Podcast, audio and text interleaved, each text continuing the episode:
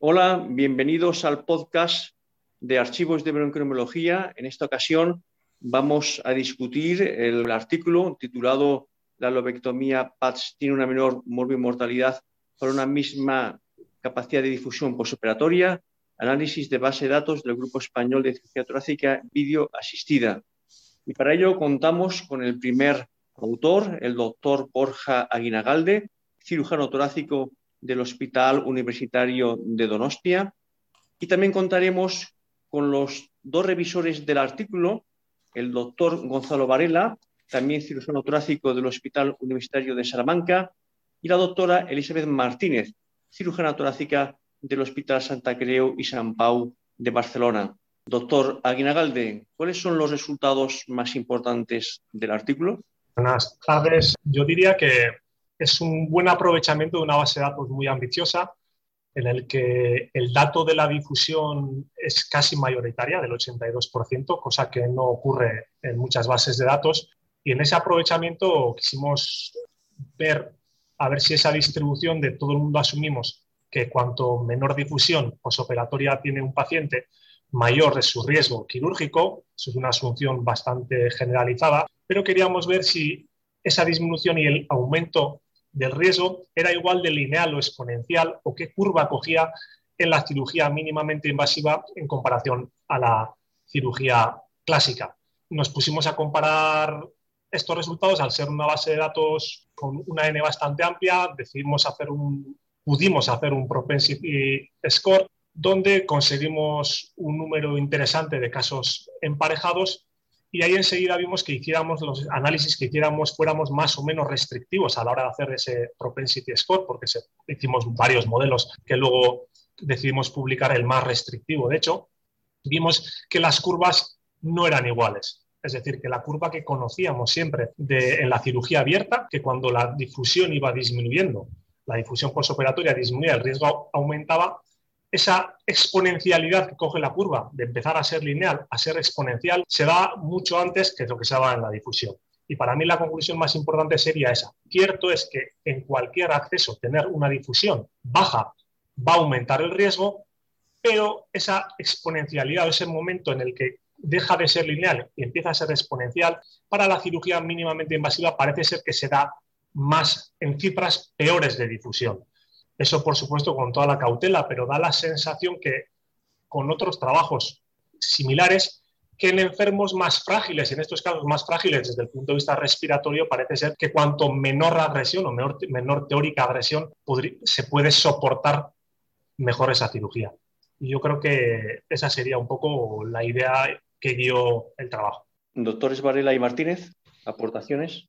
Para mí lo primero es, reconocer que el, grupo tiene mucho mérito porque no es, no es nada fácil eh, crear y mantener una base de datos de estas características y que es eh, realmente muy útil clínicamente, o sea que los pacientes salen beneficiados de este esfuerzo porque aumenta la calidad de, la, de nuestro trabajo como cirujanos. Eh, yendo al, grano del artículo, eh, yo tengo algunos comentarios metodológicos que ya hice en su momento en la revisión del artículo, pero que me parece interesante comentar, y es que el emparejamiento por scores de propensidad eh, tiene ventajas y tiene desventajas. Tiene, es decir, eh, aunque algunos pretenden que sustituye de alguna manera a los ensayos clínicos aleatorizados, no lo hace en absoluto. Para mí la mayor crítica es que mm, de toda la población que se podía incluir, algo más del 30% de los casos quedan excluidos del análisis. Entonces uno se pregunta, ¿qué pasaría con esos casos? Es decir, ¿las conclusiones se pueden extender realmente a toda la población o hay variables latentes no observables que influirían de una manera decisiva en las conclusiones? Esa es mi, mi principal crítica no a este estudio, que este estudio está muy bien hecho, sino en general a todos los estudios de que se hace este tipo de emparejamiento y me gustaría oír algún comentario del autor. Es una observación muy inteligente porque es verdad que al haber tantas bases de datos nacionales, internacionales, parece que con hacer un estudio de propensión es suficiente. Es decir, hemos conseguido, y, se lee, hemos conseguido dos grupos comparables. Bueno, primero, has tenido que elegir tú las variables. Y siempre van a ser, como dice el doctor Varela, variables observables. Solo se pueden elegir las variables observables. Y las que tú has elegido. Y hay artículos incluso que se pueden leer en las que no puedes saber ni siquiera con qué variables han hecho ese, ese emparejamiento, que es algo increíble. Nosotros pusimos, hicimos varios modelos. Es verdad que elegimos el más restrictivo. ¿Por qué? Perdíamos un 30% de, pacientes, lo sabemos. Si somos menos restrictivos, perdemos menos. Pero quisimos ser restrictivos y comparamos con estudios similares. En estudios similares, no sé si recordaréis, hay uno sobre el consumo de oxígeno del doctor Begum, creo que es de, la base de datos europea, se pierde un 54% de pacientes. Y dijimos, bueno, hemos perdido un 30 bases de datos fuimos la propia eh, base de datos europea, cuando explica cómo hacer el estudio por propensión, da ejemplos de cómo hacer. Y en el ejemplo que dan ellos mismos, exactamente un 30% de pacientes, el ejemplo que ellos ponen para el estudio, se pierde. Entonces decimos, no, con nuestro modelo más restrictivo no estamos tan lejos o no estamos perdiendo. Siempre se pierden y es verdad que queda la incertidumbre de aquellos que hemos perdido. Y es más, cuando los comparas, tampoco son comparables exactamente iguales, son similares. Y eso es verdad que hay que tenerlo en cuenta. Pero es verdad que hay ciertos estudios, y en la cirugía nos pasa mucho, que son estudios quirúrgicos, es muy difícil obtener de otro modo cierta evidencia pero es verdad que hay que apoyarse en otros tipos de estudios similares. Y la sensación que nos da con la difusión es que no solo es este trabajo, sino que muchos parecidos dan la sensación que quizá esos algoritmos en los que la difusión se ha calculado en base a estudios parecidos, pero en toracotomías, quizá se puedan modificar. Bueno, buenas tardes a todos. Yo soy Elizabeth Martínez. Primero de todo quería felicitar al doctor Aguinagalde por el estudio. Sé que es ambicioso sé lo que costó la creación del grupo GBATS y es que cada subgrupo podía elegir un tema para hacer su subestudio y creo que el tema que escogieron pues es muy interesante y, la verdad es que bueno, los resultados, todo y esa pérdida y esos sesgos de selección que creo que son difíciles de, poder eh, manejar mejor, bueno, creo que ha quedado un, un estudio bastante bueno y, felicitaros por eso. Yo os quería preguntar, evaluando los datos que habéis obtenido entre la relación de morbimortalidad y la DLC postoperatoria, ¿creéis que a raíz de este estudio con una N tan alta se podrían modificar esos algoritmos de evaluación preoperatoria de los pacientes, incluir alguna prueba que ahora mismo no se ha incluido y que no la habéis hablado de ella, o incluso... Mm, eh, poner un poquito más estrictos o la selección de la vía de abordaje, en cuáles hacer más batch y cuáles no para la resección pulmonar? ¿Podríamos estandarizar esos algoritmos?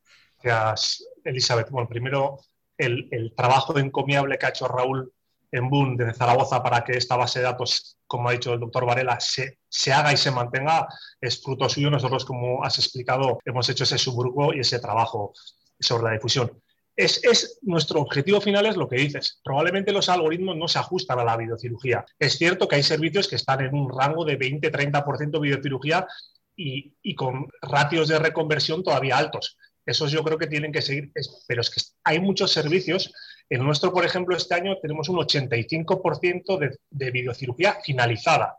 Utilizar datos de toracotomías nos sirve relativo y todo el mundo intenta ya ajustar un poquito más. Es decir, el cuánto más lo diremos. Nosotros quisimos hacer eh, en esta misma base de datos un estudio sobre el consumo de oxígeno, pero los datos todavía eran muy pocos. Hay un estudio del consumo de oxígeno en la base de datos europea donde consiguen 70, en videocirugía 72 pares solo en la base de datos europea que parten de un volumen muchísimo mayor que nuestro. Nosotros lo intentamos pensando que igual tendríamos más consumo, pero el consumo como la petición todavía se hace cuando la difusión posoperatoria es baja, habitualmente tenemos pocos datos.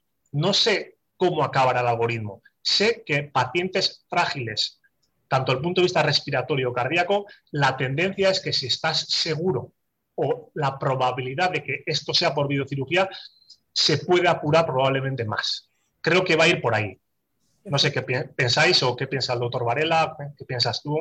Bueno, yo pienso que El GBATS eran unos años, empezó creo en el 2016. Eh, los análisis de los datos ha sido posterior. Ahora actualmente hay más servicios que hacen reglada y de forma prioritaria y se dejan los casos de toracotomía, como decía el doctor Varela, para esos casos que son más difíciles y que eso ya te crea un sesgo a la hora de analizar según qué datos. Por lo tanto, eh, yo creo que ahora actualmente hay todos los servicios, hay ningún servicio que no haga cirugía BATS y que es la, o sea, la, vía de abordaje principal a la hora de elegir. Eh, se tendrá que ver la evolución de esto y para eso son básicas esas bases de datos nacionales o incluso europeas, como hablábamos, o sea, como hemos comentado en algún momento, para poder analizar a posteriori eh, hacia dónde vamos y qué es lo que tenemos que estandarizar. Yo creo que a la larga se tendrá que estandarizar de entrada ya la cirugía mínimamente invasiva y si no la haces, pues eh, será un error, bajo mi punto de vista. Sí, sí, yo pienso también que lo que hay que hacer es poco daño al paciente, ¿no? Eh, como sea. Yo no creo que haya procedimientos mm, mejores que otros eh, de una forma absoluta. Yo creo que cada paciente mm, aguanta unas cosas, otras no, y que lo importante es dañar poco tejido, operar rápido y operar mucho, porque algunos análisis indican que el número de intervenciones que se hacen en algunos servicios de todo el territorio nacional es un poquito escaso. De tal manera que cuantos más pacientes hagas al año, más rápido vas a operar, menos daño vas a hacer y mejor vas a saber seleccionar los casos, con lo cual es dudoso que algunos servicios sean sostenibles por, por la casuística que tienen, pero eso nos lleva lejos. ¿no?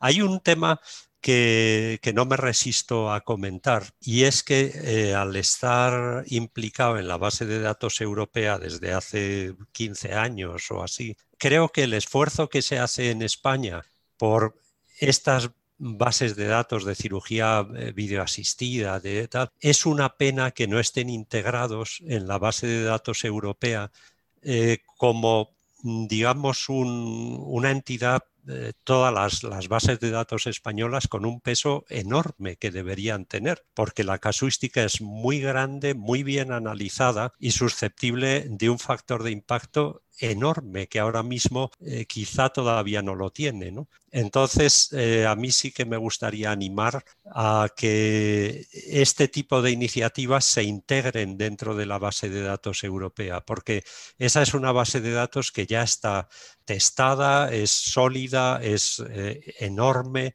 y la aportación española sería fundamental para su supervivencia y su mejora. ¿no? Y no sé qué, piensa Borja y, Elizabeth nosotros con la base de datos europea, nosotros incluimos nuestros pacientes de resección mayor, están en la base de datos europea. Es verdad que nos sorprende que no somos auditados, porque no hemos pedido aún la certificación como servicio y en cambio una de las cosas que se pidió al, GEBAT, a esta base de datos, es que fuera auditada. Que si nosotros metíamos los datos, queríamos que igual que mis datos van a estar auditados, el del resto esté, porque yo utilizo datos del resto y necesito saber que están bien. Y, por, y hubo una, una, una auditoría de los datos y eso da soporte a todo el mundo. O sea, incluso a los que metemos datos parece que nos van a auditar y es algo negativo, no es algo positivo. Yo quiero que auditen mis datos porque quiero que auditen el resto. Y, no me gustaría preguntarte a ver por qué la base de datos europea, que saca trabajos ah, de su base de datos, supongo que será por logística y porque no será fácil, pero solo creo que audita aquellos servicios que piden la certificación, si no me equivoco. Y ese es un poco el miedo, porque ¿y si no la piden cuántos datos de los que estamos manejando han pedido y cuándo no, porque nosotros llevamos, no sé si 5, 6, 7 años metiéndolo y, no hemos sido auditados. Entonces, asumo que habrá por ahí también muchos países y muchos servicios que hacen lo mismo. No sé, si no la base de datos, esta era la del GBAT a la hora de rellenar era un poco con más datos, pero porque había algunos objetivos más concretos, pero si, si no son bastante similares. O sea, quiero decir, a nivel práctico no sería tan diferente hacer una u otra. Totalmente de acuerdo. Además, eh, bueno, hace poco dentro de los subgrupos de estudio del GBATS hubo otro estudio que se quería publicar en otra revista europea y entonces eh, quisieron preguntar a todos los grupos cuáles incluían pacientes en la base de datos europea y cuáles no. Y de todos los grupos, que serían 30 y pico, cuatro grupos o cinco grupos incluían en la base de datos europea. Me parece ese número me parece muy, muy sorprendente negativamente hacia nosotros, porque todo ese potencial de datos que tenemos que se ha visto en el grupo cooperativo eh, de cáncer de pulmón, cómo hemos llevado todos esos datos a la ISLC eh, y eso no lo exportamos. Creo que es un fallo a nivel eh, nuestro de Estado español de, poder. La potencia que tenemos no saberla llevar más allá. Muy bien, pues para finalizar este podcast, invito al doctor Aguinagalde a que nos haga una pequeña frase, resumen o conclusión o enseñanza que podemos aprender de este artículo. Todo el mundo se beneficia de una cirugía menos agresiva y especialmente los pacientes vulnerables, sea por lo que sea, se benefician aún más. Esa sería un poco la conclusión. Muy bien, pues muchas gracias al doctor Varela, a la doctora Martínez, al doctor Aguinagalde. Damos por concluido el podcast y recordarles que pueden acceder al artículo en el número 12 del año 2021 de la revista Archivos de Bronconeumología y esperemos que les guste su lectura. Muchas gracias.